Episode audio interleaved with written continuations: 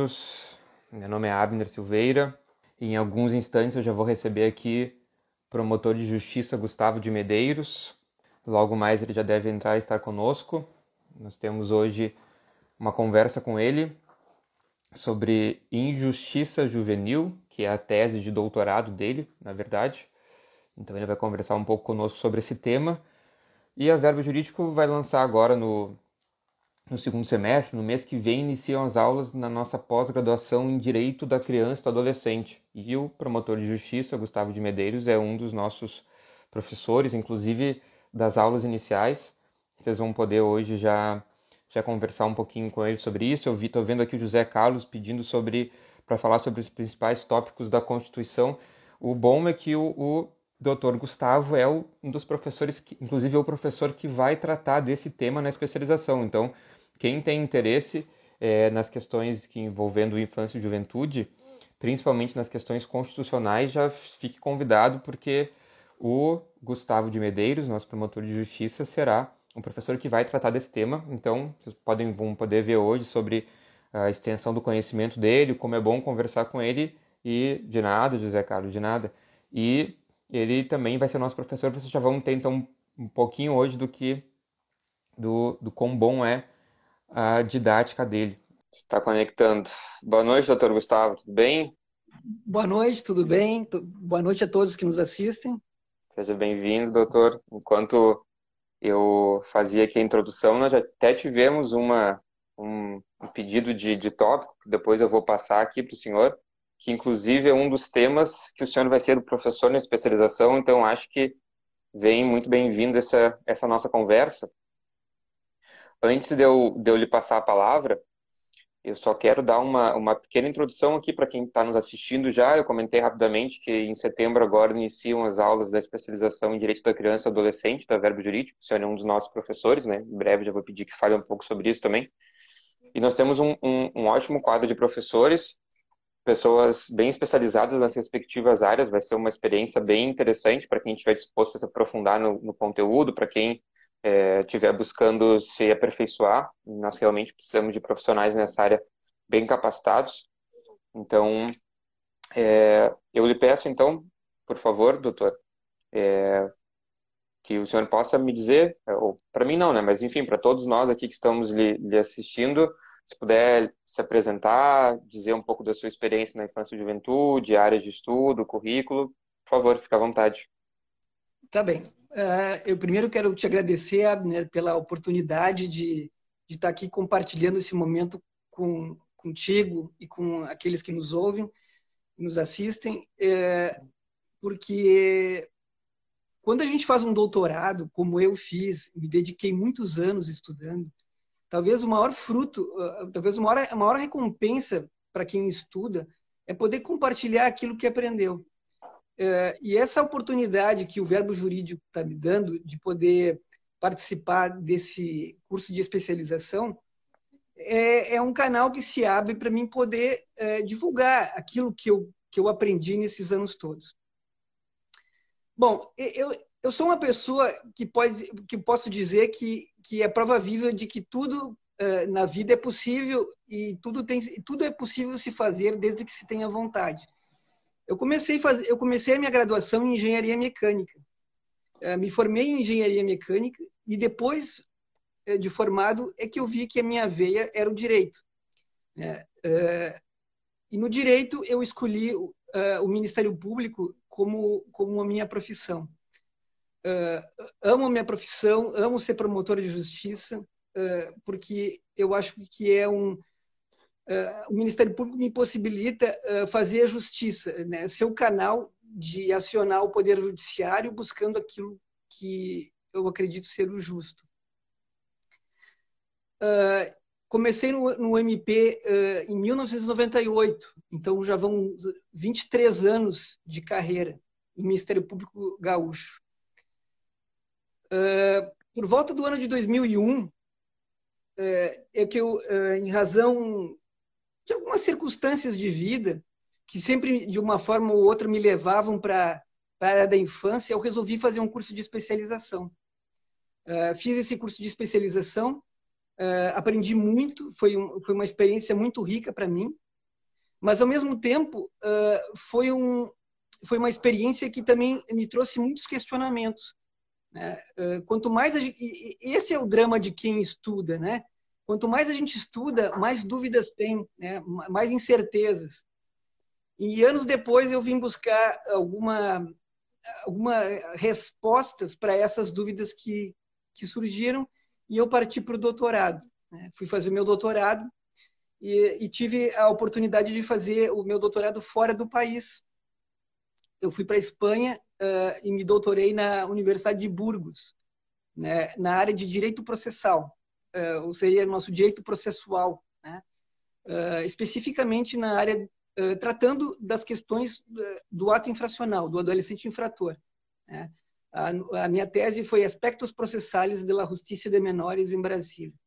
Então, foi para isso que eu estudei muito e me dediquei e, e enfim, agora pretendo mostrar um pouco do que eu aprendi.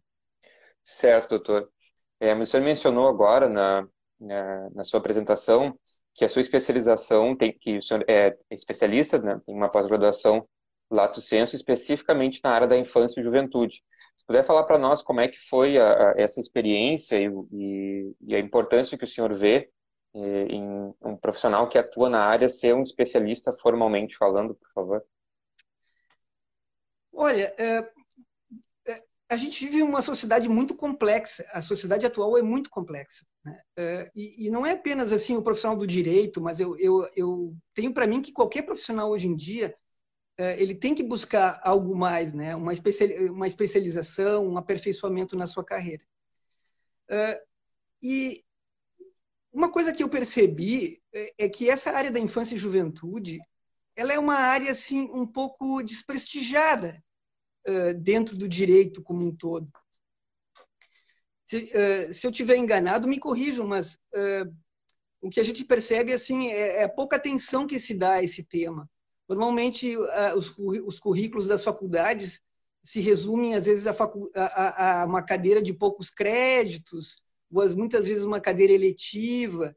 Então, o profissional, às vezes, sai de uma faculdade de direito sem conhecer muito sobre, sobre infância. Eu, uma coisa que eu percebi é que o promotor, o promotor de justiça, ele ele exerce um, um papel uh, paradoxal, sabe? É muito paradoxal isso, porque porque eu já trabalhei uh, nessas nessas essas duas áreas, a área de proteção e na área do ato infracional.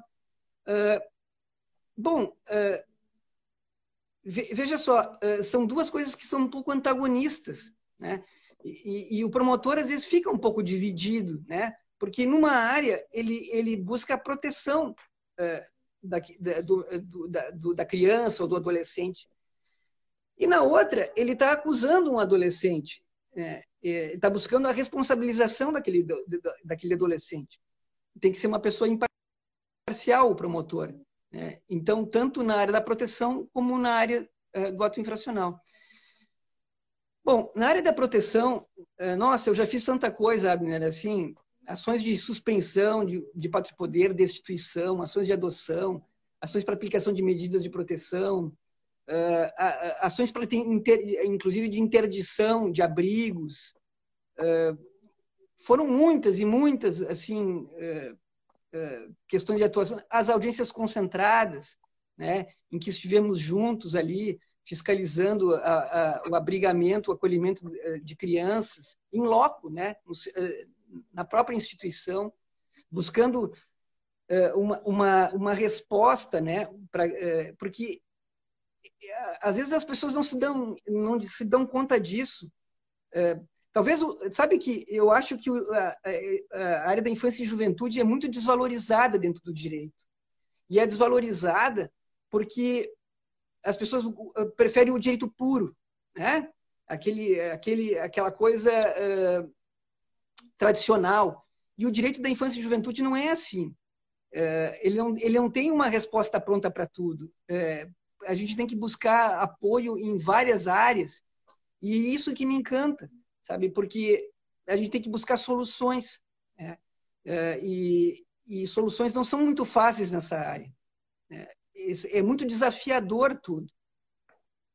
E, e, e, saindo dessa área, por exemplo, de, de proteção, a gente vai para a área do ato infracional, uh, o desafio é tão grande quanto a área da proteção, porque uh, percebam, o promotor ele tem que lidar com, às vezes, com um adolescente uh, de 12, 13 anos que se envolveu numa, num, ato infracional de menor importância, uma ameaça, um, um, pequeno furto, como às vezes ele tem que lidar com, com, com um adolescente já com um perfil agravado, né? É, às vezes com, com vários homicídios cometidos. Então, reparem que espectro enorme de, de situações que a gente tem que lidar e saber conduzir. Então, é, eu acho que todo, tudo isso é, é, é lidar com, com a, a, natureza desse protagonista, né? porque o protagonista é a criança, é o adolescente, eles é que são, são os atores principais do processo. E lidar com, com, com cada um deles é, é, sempre muito difícil, porque as situações que, que a gente se depara são sempre muito diferentes umas das outras.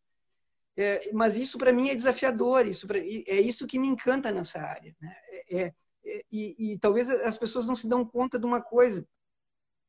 A gente lida com vidas, né? É, lidar com uma criança, ele lidar com uma vida. Quantas vezes, Abner, é, nós estávamos juntos em, naquelas audiências concentradas em abrigos e decidíamos a vida de uma criança, era o destino dela. Se ela ia voltar para a família, se ela não ia voltar, se ela ia ter um, um, um apadrinhamento afetivo, se não ia ter, né? se ela ia mudar de abrigo ou não. Então, são todas decisões que, que, que simplesmente mexem com o destino de alguém. É, é, é, muito mais, sem querer desmerecer nenhuma outra área do direito, mas eu acho isso uma coisa muito, muito nobre, que difícil de encontrar em, em outros ramos do direito. Pois é, eu penso algo bastante similar, é, tanto na questão de que não existe uma resposta certa para as perguntas, e, e, essa é uma parte bem desafiadora mesmo, porque não tem um, aquela expressão clássica Ctrl-C, Ctrl-V para ver uma pergunta ou uma situação e só pegar lá a resposta específica e colocar ali. Cada caso tem que ser analisado de forma específica e, e, e é bem o que o senhor comentou. A gente tem vidas sendo decididas ali e como eu até falei no início, muitas vezes aquela decisão é o último olhar que aquela criança ou adolescente está tendo de alguém que está interessado no destino dela. Isso tem um peso muito grande. Para quem nunca atuou na infância e juventude, é difícil de descrever ou, ou de, de, conseguir é, quantificar o, o, até onde vai isso, porque é uma responsabilidade muito grande mesmo. E aproveitando essa questão da responsabilidade, ela de certa forma também envolve não só as crianças e adolescentes em proteção pelo Estado, mas o destino daqueles que cometeram algum ato infracional, que realmente estão ali né, sendo responsabilizados de alguma forma, mas a, a, nossa legislação ela é no sentido de que a gente esteja reeducando aquele adolescente para depois ser um cidadão, um adulto responsável. E aí eu aproveito essa, esse comentário para lhe dar é, abertura para ficar à vontade e falar sobre o nosso tema principal da live, sobre o, o seu livro, a sua visão de, de como funciona é, a reeducação e o tratamento com os adolescentes em ato infracional, enfim. É, o que o senhor quiser comentar sobre, sobre esse ponto, por favor. Sim, claro. É, e, e, apenas fechando a questão anterior, é, eu claro. queria dizer assim, talvez as pessoas achem mais confortável às vezes lidar com uh, direito penal, com direito, uh, direito civil, porque o direito ele, ele trabalha uh, tentando tipificar fatos e, e, prever consequências. E quando a gente trabalha com infância e juventude, é impossível tipificar fatos, porque cada caso é um caso. A gente não consegue estabelecer uma, uma regra e enquadrar as situações, no caso da, da Maria, do João, do Pedrinho, cada caso é um caso. E daí talvez essa dificuldade que as pessoas, muitos profissionais têm em se ajustar a essa área, né? Porque é, ela não, ela não tem uma resposta pronta. Não existe uma consequência é, pré-determinada por lei para um fato tipificado. Né? Bom, mas vamos à questão, à questão que tu me formulou. De fato, assim, a minha tese, a minha tese de doutorado, ela se centrou na questão do ato infracional.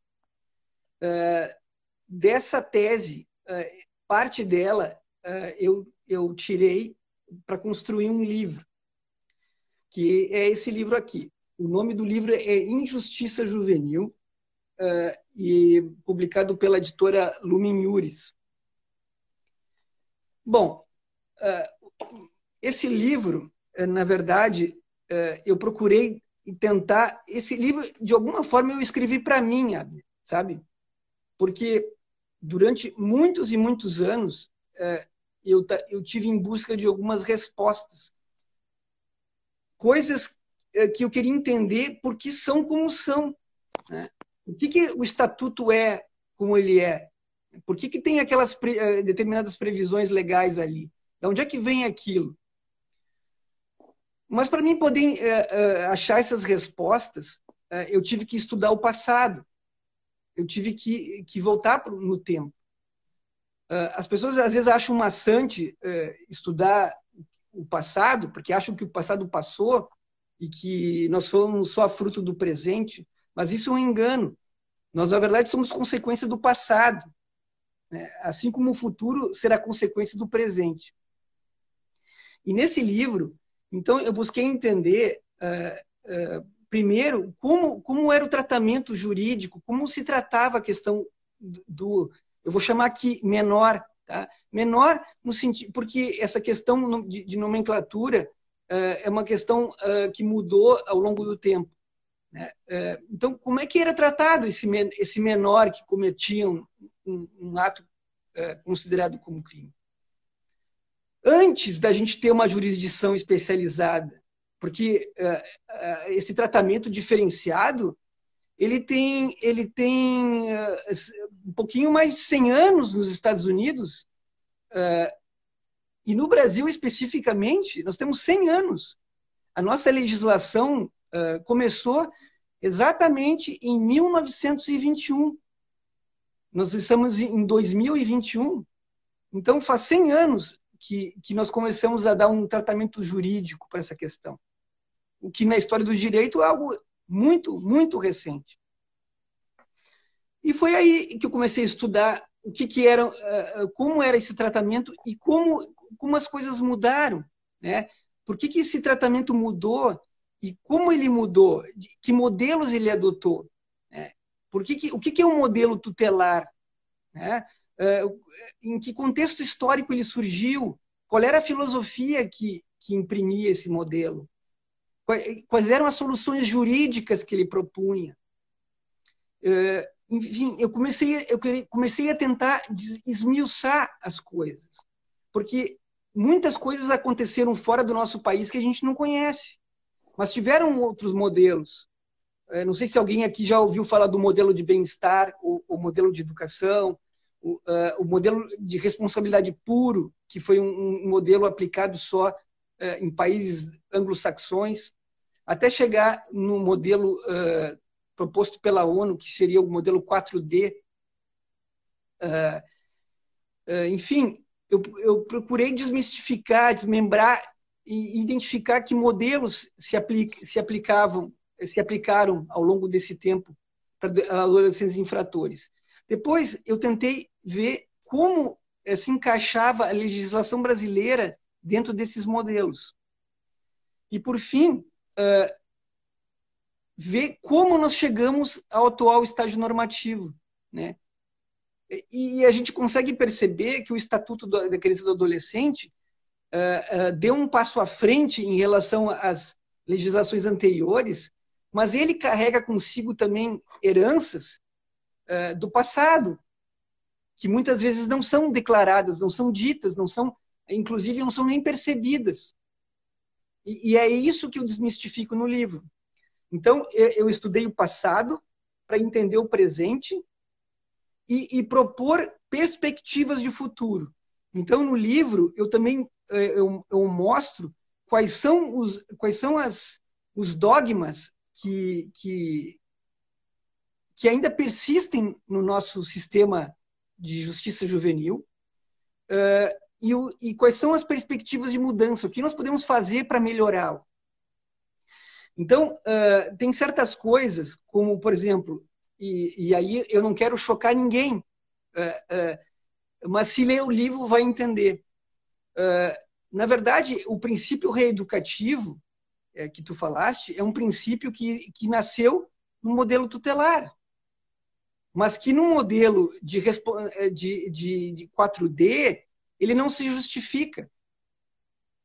É, não se faz reeducação, porque quem, re, porque quem propunha reeducação era, era o modelo tutelar, que tentava educar pelo juiz. O juiz não é um pai, o juiz não é um educador, o juiz é um aplicador da lei. E é isso que nós temos que entender.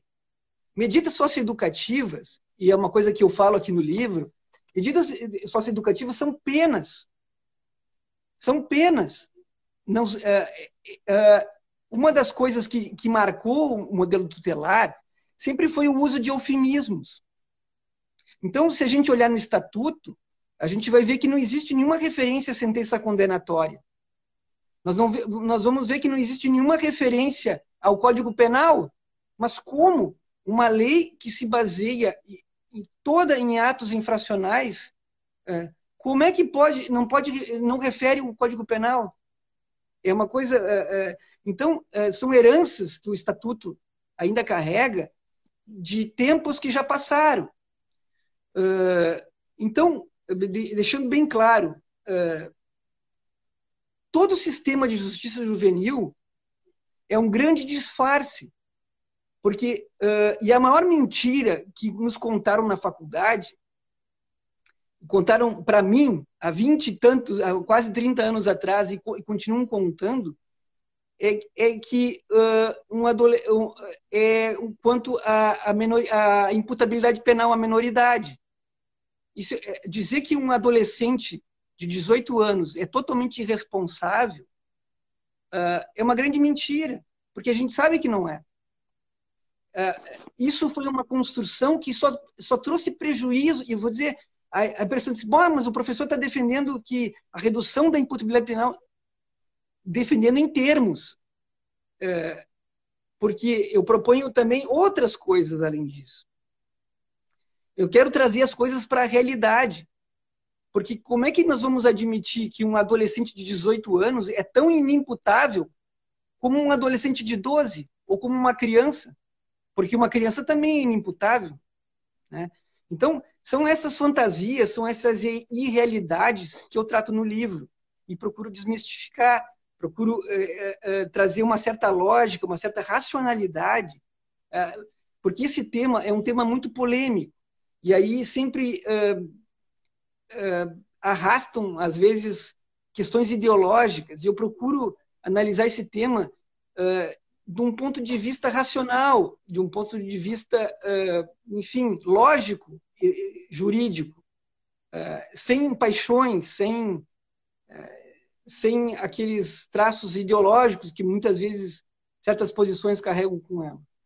Então, essa, esse livro propõe um, uma nova perspectiva, né? uma, nova, um, uma nova visão.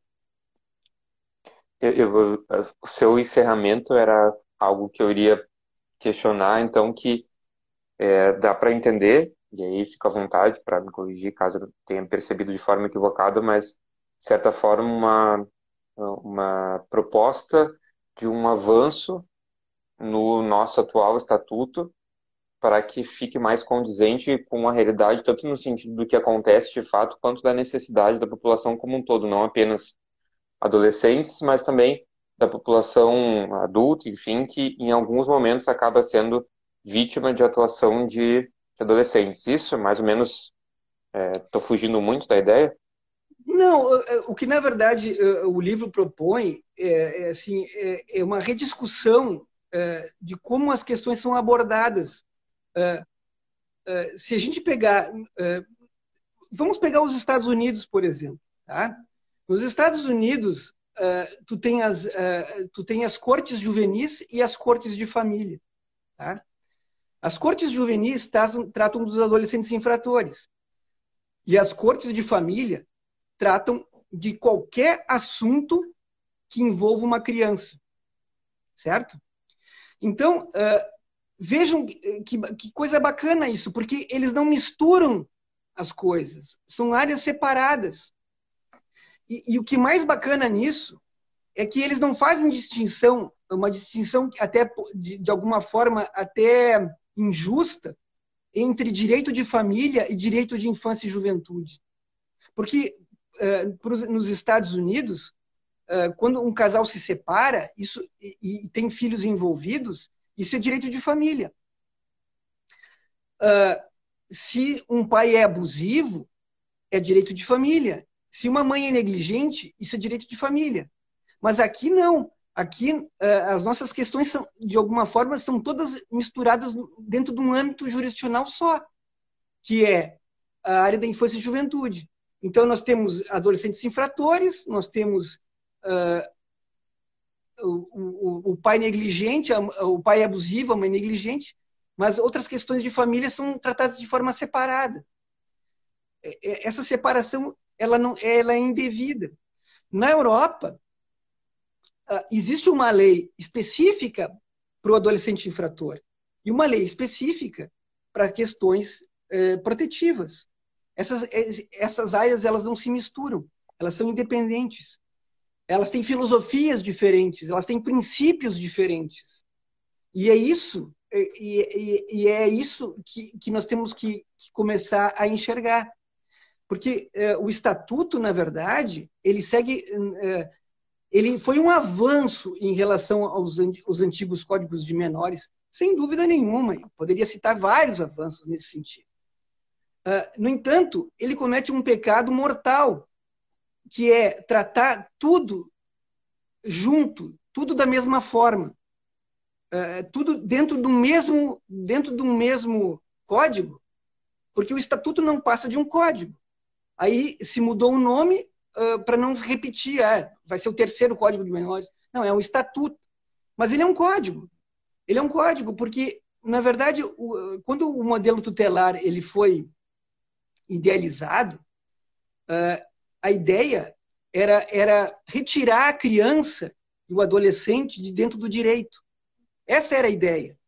Porque se achava injusto que um, que um, que um adolescente fosse, que, que fosse punido é, porque achavam que ele era o resultado do meio em que ele estava, que ele tinha que ser educado, que ele tinha que ser reeducado.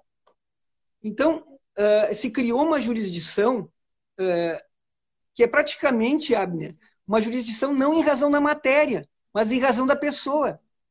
Toda jurisdição ela gira em torno da pessoa. Praticamente aqui no Brasil, não só no Brasil, mas em outros países, todo o modelo tutelar ele, ele abarcava uma jurisdição quase intui, uh, ratione e persone.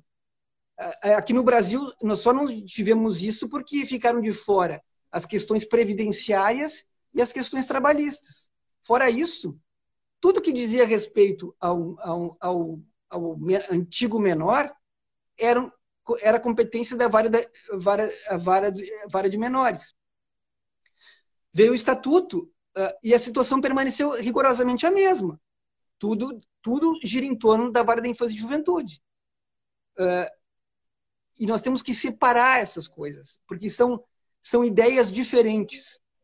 Uh, quando se pune, quando se pune um, um adolescente, se pune não para protegê-lo.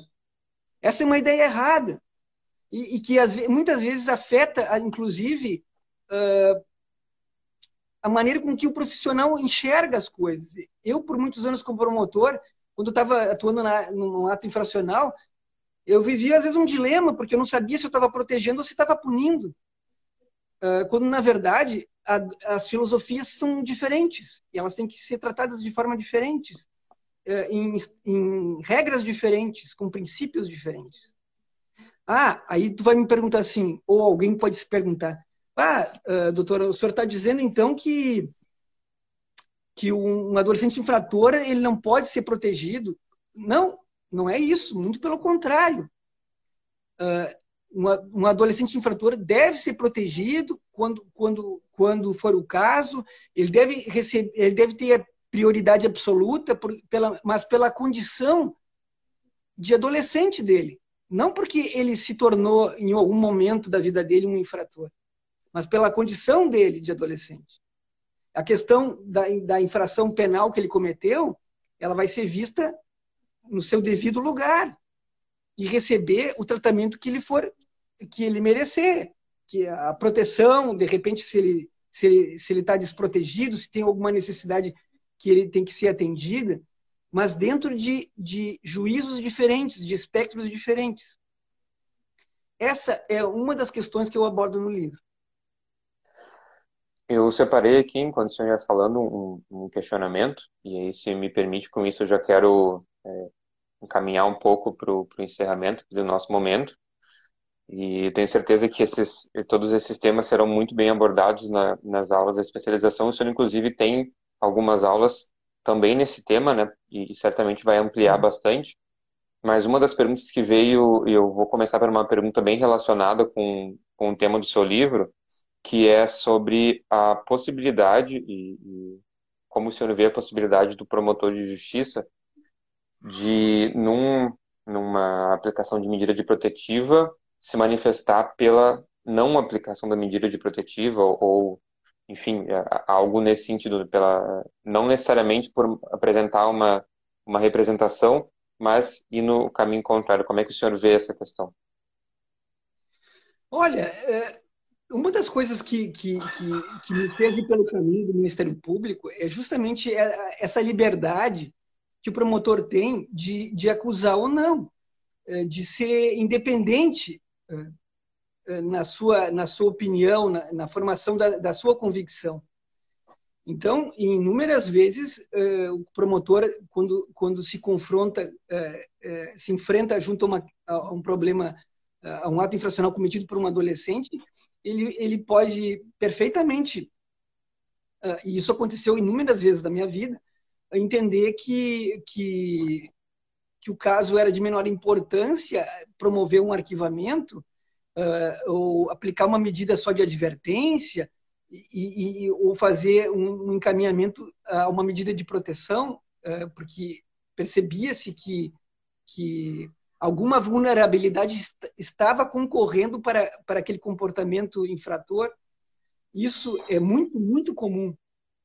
É, uh, então, uh, e muitas, e, e particularmente uh, nas audiências de apresentação de adolescente, quando na promotoria de justiça, os, normalmente os pais estão presentes, né? E ali numa conversa a gente consegue, inclusive, perceber muitas vezes uma, a dificuldade de manejo dos pais. Aí entra nossas, as nossas as nossas vivências, inclusive nas audiências concentradas, né? O, comportamento do adolescente traz dificuldades de manejo para os pais, a, evasão escolar, ou, ou, até um início de, de, de, drogadição que precisa ser enfrentado. São, a gente vai pescando essas circunstâncias e vendo qual o melhor encaminhamento que, que pode ser feito. Né? Então, eh, eu, como promotor, nunca me senti obrigado a, a promover uma ação penal, uma ação. Eu digo ação penal porque a minha convicção que, que aquilo ali é uma pena, é uma, uma ação por ato infracional contra um adolescente ou, ou então, sempre tinha vontade, sempre estive muita vontade eh, em promover uma remissão, uma, enfim, eh, uma, uma saída alternativa. Perfeito, doutor. E uma outra pergunta que veio aqui envolve é, uma outra temática, não tão específica, que é a questão do ato infracional, mas que, como eu comentei logo que, que eu lhe recebi aqui, está muito relacionado com uma das suas aulas na especialização que é o Verbo Jurídico vai iniciar agora em setembro, eu estava olhando, estou olhando aqui, inclusive, o programa agora, que é a aula 3 do nosso programa, que fala sobre é, os princípios constitucionais que envolvem a criança e adolescente, que é uma das aulas que o senhor vai ministrar. E foi pedido aqui que o senhor falasse um pouco sobre os aspectos constitucionais, é, fizesse alguns breves comentários sobre os aspectos constitucionais que envolvem criança e adolescente. O que o senhor pode falar sobre, ou vou dizer assim, o que o senhor pode antecipar que vai comentar nessa aula, na, na especialização, por favor. É, se eu não me engano, essa aula é, ela fala sobre os um, sobre documentos internacionais. É isso, Abner? É. Os documentos internacionais. Não, é, eu, é, essa aula que a senhora está falando realmente está aqui no nosso programa, é aula 2. Eu digo sobre a aula seguinte, que o título oficial é Princípio do Melhor Interesse da Criança e Adolescente e a Proteção Integral da Constituição. Isso.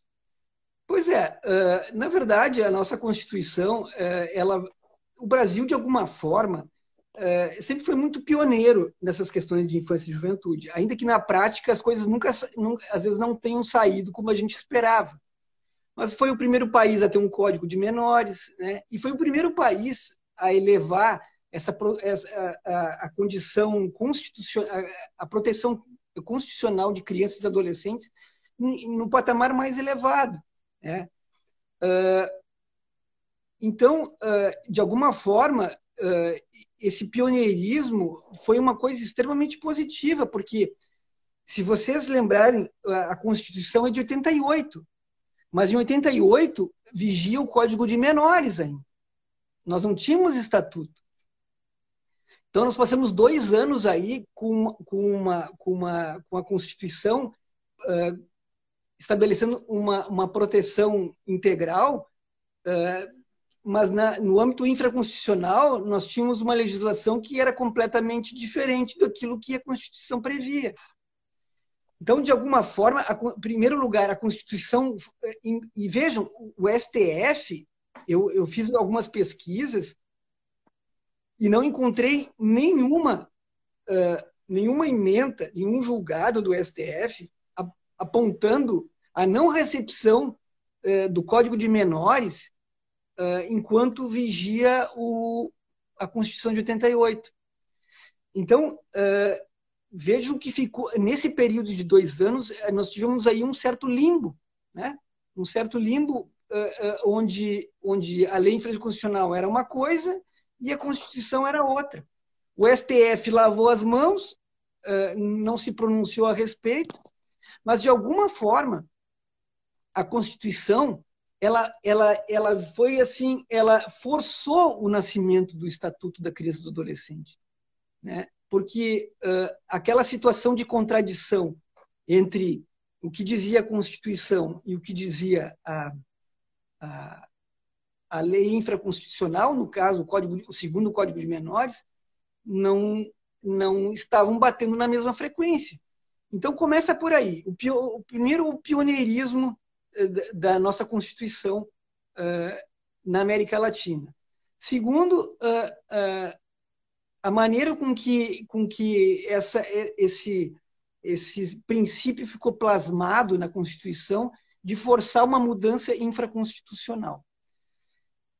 mas tem um aspecto que eu acho extremamente negativo, e isso eu vou abordar, mas já vou antecipar, que foi, digamos assim, o Brasil ele optou por criar um princípio único, porque em nenhum outro país se fala em prioridade absoluta, pelo menos que eu conheça.